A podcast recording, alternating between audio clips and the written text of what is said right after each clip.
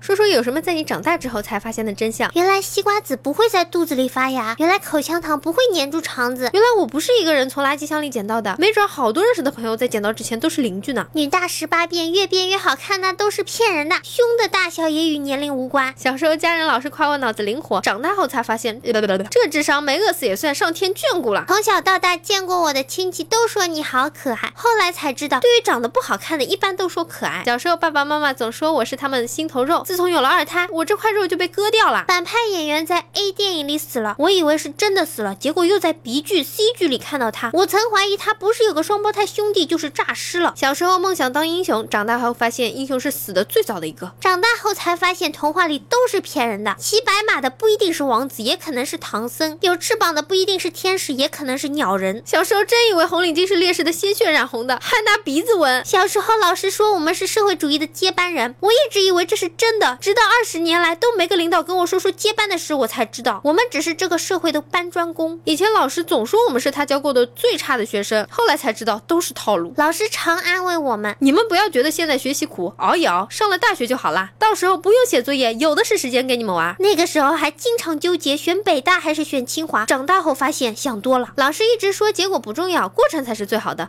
而老师却说我不想听过程，你的结果呢？长大后唯一知道的真相就是，等你长大就懂了，只有等长大后才发现还是不长大的好。还常常在想，长大了能多娶个媳妇呢，直到长大后才发现这些是我想多了。以前是单身狗，现在还是流浪汪，从来没有用过的压岁钱，因为家人要帮我存着，还说要留着以后娶媳妇儿。现在人没有，钱也没了。小时候爸妈跟我说，长大以后你会遇到这个社会上很多的诱惑，金钱、权力、女人。然而长大以后，说好的诱惑呢？